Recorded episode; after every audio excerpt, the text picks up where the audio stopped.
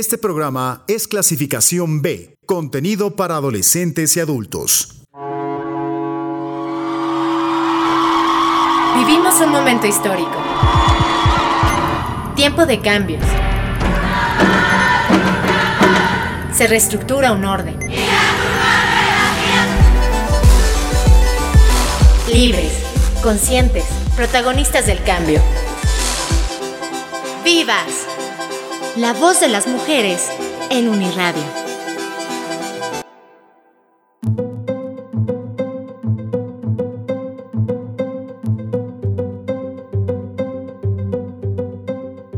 Detrás de toda obra artística siempre hay un trasfondo que intenta reflejar la sociedad que la vio nacer, como si de un espejo se tratara. Todo objeto artístico es hijo de su época y fruto de unas circunstancias específicas que originan que sea de esa forma concreta y no de otra. Y lo mismo ocurre con el papel que los artistas han jugado a lo largo de la historia, así como con las consideraciones que han recibido en función de la época. A lo largo de los siglos se han dado muchos casos de mujeres talentosas que por cuestiones de género se veían condenadas a renunciar a su talento o a conceder el mérito artístico o literario a su marido o incluso a un hombre imaginario a través de un seudónimo, ya que esa era la única posibilidad que tenían para presentar sus obras. La gran mayoría de estas mujeres murió incluso sin llegar a ver el día en que se reconoció su talento y aportaciones. Sin embargo, se conocen casos muy aislados de mujeres que desde la antigüedad se atrevieron a ir en contra de un mundo dominado por el patriarcado, luchando por hacerse un lugar en el ámbito artístico y literario, e incluso científico, mostrando su identidad de mujer, aunque su reconocimiento no siempre fue el justo. Entre estas mujeres de la antigüedad podemos recordar a la matemática, filósofa y astrónoma Hipatia de Alejandría o a la poetisa griega Safo de Lesbos. Actualmente ha cambiado de forma positiva la visión que se tiene sobre el papel de la mujer en las artes, la ciencia y en muchos otros campos. Es cierto que aún no son suficientes ni las oportunidades ni los espacios ocupados por mujeres, pero la conciencia entre las sociedades está evolucionando y poco a poco se están alcanzando logros importantes en materia de equidad de género.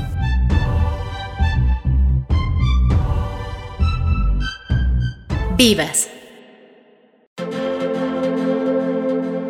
Muy buena noche, me da mucho gusto saludarles. Soy Ginarelli Valencia en este programa Vivas, el programa de género de Uniradio 99.7 de frecuencia modulada, la estación de la Universidad Autónoma del Estado de México. Este que es un espacio para debatir, reflexionar y sobre todo aportar ideas para alcanzar una sociedad cada vez más equitativa. Ahora me da mucho gusto saludar aquí eh, compartiendo los micrófonos a Katia Fuentes. Katy, ¿cómo estás? Hola, ¿qué tal Gina? Pues muy bien, muchas gracias. Para mí es todo un placer poder incorporarme a Vivas y precisamente lo hacemos esta noche con una eh, temática muy interesante que estará comenzando. Es una especie de serie de programas dedicados a la inclusión de las mujeres, pues en el arte, la ciencia y el deporte, que obviamente es un tema muy amplio y que podremos ir abordando en diferentes emisiones, precisamente para conocer esos obstáculos que a lo largo de la historia las mujeres han tenido que ir sorteando para poder ser reconocidas como personas talentosas con grandes capacidades y que han eh, de esa manera pues enriquecido el conocimiento de la humanidad. Y como acabamos de escuchar en esta cápsula que dio apertura a este programa, bueno, pues nosotras estaremos el día de hoy charlando un poco eh, más enfocadas a lo que ha sido el papel de las mujeres en las artes y en particular en la música. Pues hay mucho de qué hablar y pues para arrancar este primer episodio tendremos la oportunidad de conocer más sobre la historia y obra de la maestra Gabriela Díaz Alatriste, quien se convirtió en la primera directora de una orquesta institucional en México. Actualmente dirige la Orquesta Filarmónica Mexiquense y pues Gaby es un gusto saludarte y que estés en nosotros aquí en este programa de Vivas. Hola, ¿qué tal? Saludo a todo el auditorio. Gaby, pues es un gusto saludarte y precisamente para poder comenzar con esta charla, ¿qué te parece si en primer lugar nos platicas a qué edad decidiste dedicarte a la música? ¿Cuál fue ese primer acercamiento que tuviste con esta arte y qué definió aquello que tú querías elegir pues para el resto de tu vida? Ah, sí, como no, muchas gracias. Fue cuando eh, empecé a tocar el piano. En mi casa hubo un piano desde que yo era pequeña y ahí empecé a tocar de oído con mi mamá. Eh, inmediatamente, casi inmediatamente me pusieron una maestra particular de piano. Y muy pronto también, después de un par de años, pues la maestra eh, eh, le dijo a mi mamá pues que pues que tenía mucha facilidad, que tenía mucho gusto por la música y que a lo mejor me gustaría ir al Conservatorio Nacional de Música. Y así fue. Eh, fuimos mi hermana y yo, nos inscribió mamá en el Conservatorio Nacional de Música, eso es cuando yo tenía 11 años. Y tomábamos clases en las tardes y pues fabuloso, yo empecé a estudiar piano, empecé a estudiar eh, el coro de apreciación musical y este y llevar alguna materia de solfeo. Y bueno, puedo decirte que desde ese momento, desde los 11 años hasta ahorita, no he, no he dejado la música en ningún instante. O sea, fue primero en el conservatorio estudiando piano, eh, ocho años. Después en la escuela Olinjo Liskley, donde quise aprender dirección de orquesta, porque yo estaba en el coro del conservatorio y empecé a hacer dirección coral y en el coro del conservatorio, que era de muy joven, muy jovencito, salíamos gente muy joven ahí. Bueno, yo era de las más jóvenes, de 16, 14, 15, 16 años. Y había jóvenes también, jóvenes cantantes, y trabajamos mucho con los coros grandes, con la ópera, el coro, otros coros grandes, más profesionales, este, haciendo refuerzos para cantar con las orquestas pues las orquestas como la Sinfónica Nacional, como la OFUNA. Y entonces hicimos repertorio hermoso sinfónico y ahí fue donde me entró muchísimo las ganas, me entró muchísimo las ganas de estudiar dirección de orquesta. También otra cosa es que cuando acabé de estudiar piano, empecé a ir como, como extra a la orquesta de la ópera para tocar celesta, que es un instrumento de teclado pequeño, eh, que este, se utiliza en muchas óperas. Entonces tocando también en la orquesta como extra, eh, en la orquesta de la ópera, en Bellas Artes, en el, en el Pozo, bueno, fue una impresión tremenda, una, una experiencia inolvidable. Y ahí también pues este pues viendo de cerca la orquesta, los cantantes, el escenario, Bellas Artes, todo eso fue lo que me inspiró y la música en sí, la belleza de la música, eh, lo que me inspiró muchísimo para, para querer ser directora de orquesta. Por supuesto, y cuando uno disfruta lo que hace, el gusto y el placer acaparan todos los sentidos. Pero a ti, Gaby, ¿qué emociones te despertó el estar frente a una orquesta y qué nos puedes contar de lo que se requiere para dirigir una? Ah, bueno, pues primero, pues como es, un reto gigante y cuando, cuando empezaba, era muy joven, pues me daba mucho, en cierta forma, temor, en cierta forma, pero temor más que nada de, pues de darme cuenta que la música era gigante, ¿no? Que las obras y los, y los compositores son enormes, de una, de una genialidad que eh, pues en un momento dado es difícil eh, comprender y entender y estudiar y conocer. Entonces, em, más que nada es como una gran responsabilidad lo que sentía siempre. Digo, estoy hablando de las primeras veces, yo debuté con la Orquesta Sinfónica de Jalapa. Implica muchísimas cosas, pero sobre todo una de ellas es conocer la música a profundidad, estudiar, eh, prepararse como músico a profundidad lo más que se pueda. Entonces, lo más lo más importante creo de la dirección de orquesta es eso, es tener una preparación y un estudio que de tal manera que pueda uno eh, abonar a la hora de hacer la música, de, de hacer el ensayo, en fin. Claro, todo requiere mucha experiencia que no se tiene al principio, pero bueno, luego ya con el tiempo se va teniendo pero definitivamente la preparación de, de lo que es la música y todo lo que conlleva, no solamente historia musical, porque cualquiera se puede sentar a leer de historia, no solamente es eso, es muchas cosas que son teóricas, muchas cosas que son de oído, muchas cosas que son eh, de repertorio, de literatura sinfónica, de, en fin, una cantidad de cosas que una, la verdad, nunca se acaba pero, pero sí se obtienen pues ciertas herramientas sobre todo para este, pues para poder pararse ahí enfrente de un grupo y, eh, y pues poder eh, llevar a cabo un ensayo, un concierto. Gaby, pues sin duda es un gusto platicar esta noche contigo, conocer más acerca de tu historia y por supuesto queremos seguir conociendo tu experiencia como directora de orquesta. Pero antes tenemos que hacer una breve pausa musical y si nos lo permites, pues le recordamos a nuestra audiencia que pueden ponerse en contacto con nosotros llamando a cabina al 722-270-5991 o enviando sus mensajes de WhatsApp al 7225-913633. También tenemos oportunidad de recibir esa comunicación a través de la página de Facebook de Uniradio, Uniradio 99.7, así que pueden buscarnos y de esa manera también entrar en contacto con nosotros. Y pues Gina, Gaby, ¿qué les parece si hacemos esta pausa musical? Lo que nos propone en esta ocasión Arlet Peña para contextualizar todo esto de lo que estamos platicando, corre a cargo de eh, pues Fanny Mendelssohn, una pianista alemana del siglo XIX, que por ser mujer no recibió en su momento el apoyo y el reconocimiento adecuados, eh, pues debido a las costumbres de aquella época y tuvo incluso que aceptar que algunas de sus obras fueran publicadas bajo el nombre de su hermano Félix Mendelssohn. Así que vamos a dejarles a continuación con esto que se titula Il saltarello romano, Alegro molto. ¡Vivas! La voz de las mujeres en Uniradio.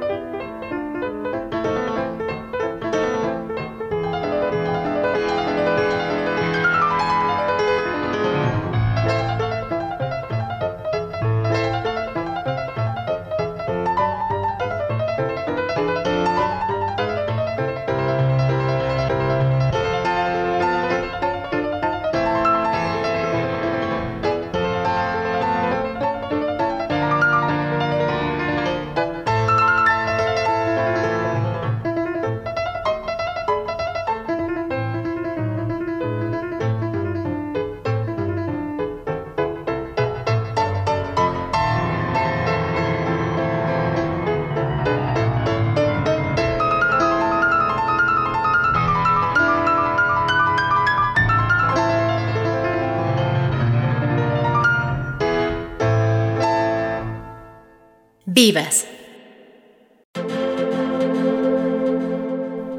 Estamos de regreso con más aquí en Vivas. Les recordamos que esta noche estamos platicando con Gabriela Díaz Alatriste, eh, quien es actual directora de la Orquesta Filarmónica Mexiquense, y ella nos está platicando acerca del camino que ha tenido que recorrer en el ámbito de la dirección de orquesta.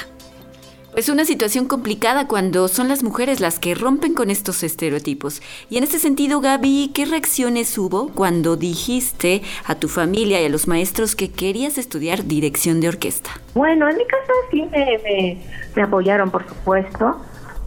Eh, pero siempre ha sido siempre ha sido una lucha hasta la fecha todavía no hay tanto eh, eh, suficiente, digamos, equidad o suficiente... La gente todavía no se acostumbra del todo a ver una mujer en un podio y a seguir instrucciones.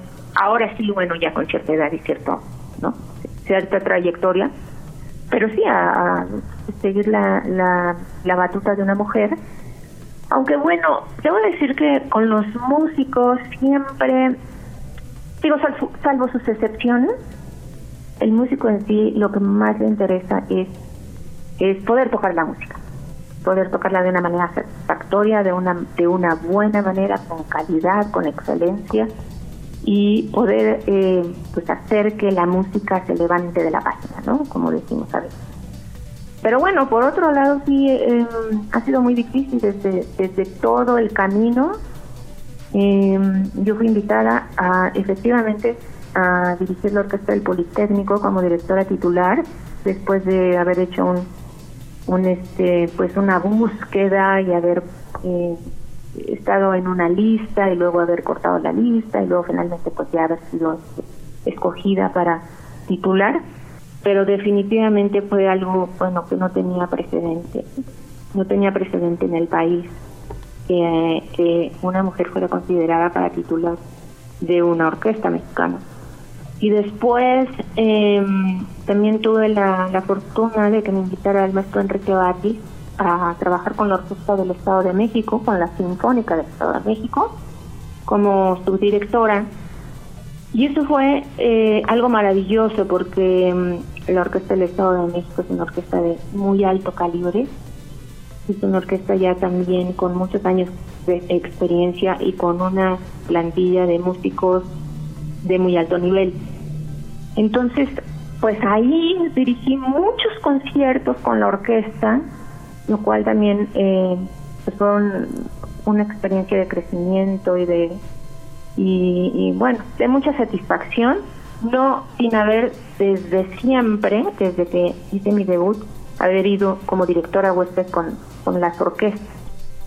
Eh, bueno, las invitaciones sí llegaron, de hecho sí llegaron, pero es un poco más difícil como, no sé, hay una, yo siento como que hay una manera mucho más fácil de ver que un joven director puede ser director de cualquier orquesta, de cualquier orquesta eh, grande de trayectoria, sin, sin mucho más problemas, sin mucho más, este, ¿cómo se llama? Sin mucho más pues cuestionamiento pues, de, de, directores jóvenes y más jóvenes y, y, con experiencia y sin experiencia. Y eso es como mucho más sencillo que se les considere, ¿no? A ver, este para acá, este para acá, este director de esto, o que se les considere fácilmente. A uno como mujer, no sé por qué, pero es sí es, es todavía es todavía difícil que, que pues que la vean a uno como una posibilidad verdadera y, factible de estar al frente de una orquesta eh, profesional de, nivel. Pero bueno, este, yo he trabajado desde que empecé de directora y pues he tenido mucha fortuna porque yo sé que muchas de mis compañeras se han quedado en el camino de haber deseado este, pues tener más oportunidades dentro de la dirección de orquesta. Pienso que ahora las, las mujeres más jóvenes, las eh, chicas que vienen atrás, pues tendrán una mejor oportunidad, estoy segura, y por supuesto que eso espero, para que se les abran más puertas con mayor facilidad. Pues definitivamente esto que nos estás compartiendo y que nos estás eh, confiando es eh, el reflejo también de una realidad, no solo en nuestro país, seguramente que también en el ámbito internacional, pero enfocándonos eh, en nuestro contexto, en lo que tenemos cercano. Gaby, ¿tú qué crees que tuviera que cambiar en México para que las mujeres que así lo deseen tengan más oportunidades en el ámbito de la música?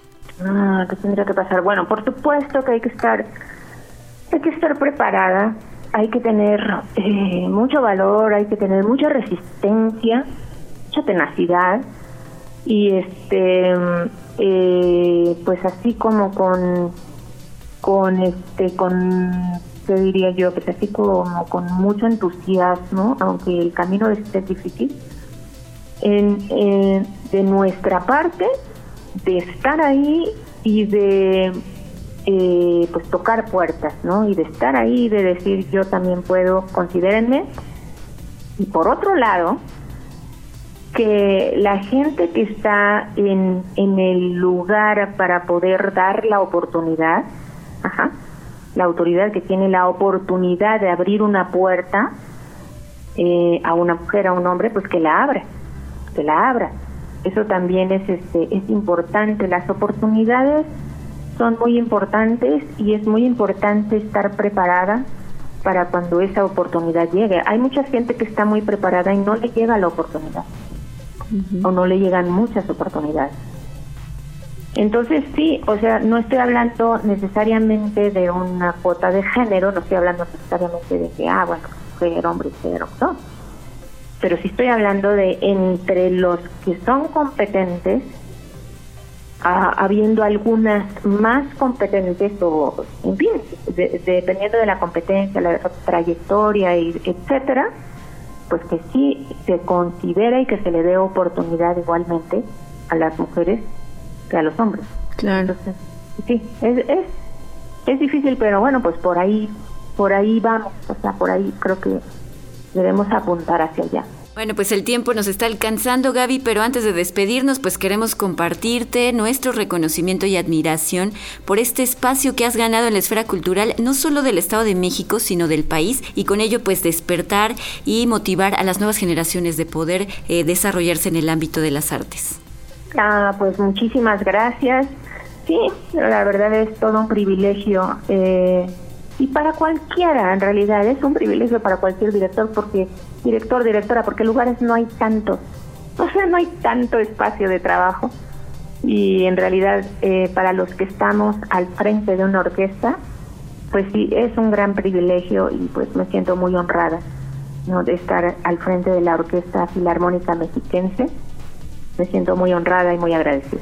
Pues estamos escuchando a la maestra Gabriela Díaz Alatriste, primera mujer nombrada directora de orquesta en México. Gaby, pues nos tenemos que despedir. Muchas gracias por compartirnos estos minutos aquí en Vivas y por supuesto que esperamos platicar nuevamente contigo en algún momento más adelante.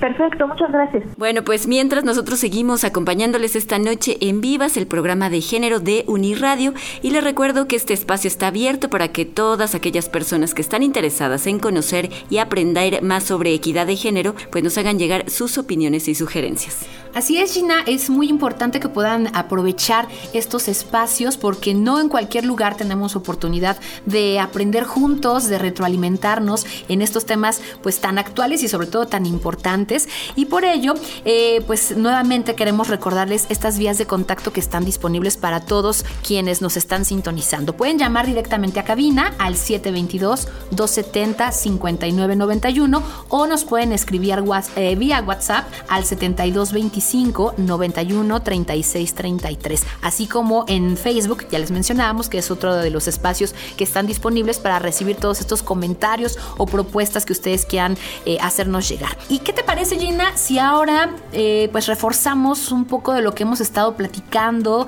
de esto que la maestra Gabriela Díaz nos compartía a través de un término muy interesante que eh, pues nos viene a platicar o nos viene eh, a, aderezar, digamos, todo este camino, todo este proceso que muchas mujeres artistas han tenido que atravesar a lo largo de la historia para poder presentar sus obras o su trabajo.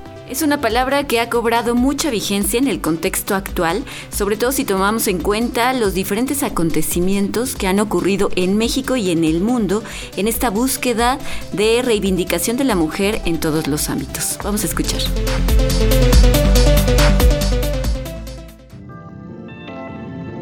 Glosario F.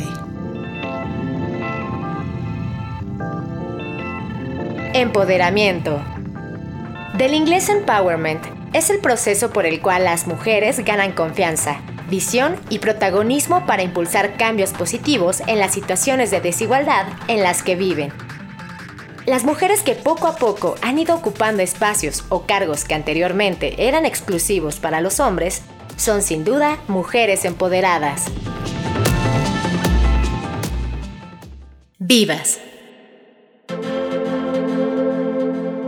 Ahí parte de lo que han hecho las mujeres para romper estereotipos y desarrollarse en diferentes ámbitos. Este es el primer ejercicio, Katy, pero estaremos hablando del deporte y de la ciencia, cómo las mujeres han ganado terreno y pues han eh, buscado sus sueños sobre todo. Exactamente, la verdad es que las cuestiones de género tienen tantas temáticas y además tantas formas distintas de abordar todas estas eh, posibilidades que tendremos mucho de qué platicar y sobre todo también de cierta manera realizar este homenaje a, las mujeres principalmente, que son quienes no han tenido esta fortuna de ser a lo mejor tan reconocidas eh, en los medios, en la historia y que bueno, pues nosotros aquí estaremos abriendo esos espacios para que entre todas y todos podamos eh, pues ir dándoles ese lugar en la historia que merecen. Pues nos tenemos que despedir, Gina. Así es, pero vamos a escuchar este fragmento de una entrevista que realizó la agencia alemana EFE a la bailarina mexicana Elisa Carrillo en marzo de 2019, también una destacada mexiquense en el ámbito de la danza. Con eso nos estaríamos despidiendo y mientras tanto nosotros agradecemos a todas las personas que hacen posible este espacio, por supuesto la conducción de Ginarili Valencia, eh, la producción y la coconducción de su servidora Katia Fuentes, así como la realización de Carlos Cortés y la investigación de Katia Soto. Nos escuchamos el próximo lunes, China, en punto de las 9 de la noche. Muchas gracias, Katy. Nos escuchamos en la próxima. ¡Vivas! La voz de las mujeres en Uniradio.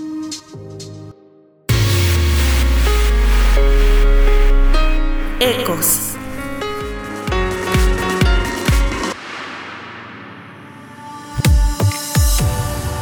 Nos estamos acercando a la igualdad, pero creo que aún no existe la igualdad total entre hombres y mujeres. Eh, yo creo que en estos años eh, las mujeres somos más respetadas, tenemos, eh, tenemos otro empoderamiento, digamos, pero aún hay desigualdad. Yo veo los cambios en, todos los sentidos, tanto en la vida diaria, en las profesiones. Creo que ahora las mujeres eh, tenemos muchísima fuerza, ahora estamos más unidas.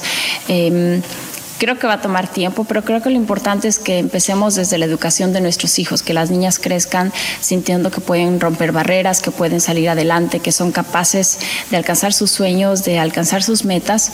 Y eh, creo que eso sería muy importante, como que los, los jóvenes, los niños, en este caso las niñas, los adolescentes, vean que vean el ejemplo de otras mujeres que han logrado cosas, que han salido eh, adelante y que han, eh, digamos que puesto el nombre de la mujer muy en alto, agarrarse de esos ejemplos para luchar y para confiar en ellas y demostrar que, que somos iguales, que tenemos, que podemos lograr muchas cosas, que somos capaces y que bueno, si estamos aquí es porque somos seres muy, muy especiales.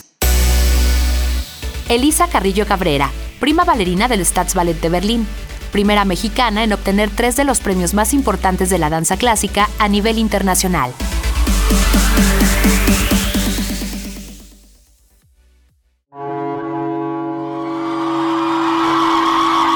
Vivimos un momento histórico. Tiempo de cambios. Se reestructura un orden. Libres, conscientes, protagonistas del cambio. ¡Vivas! La voz de las mujeres en Uniradio.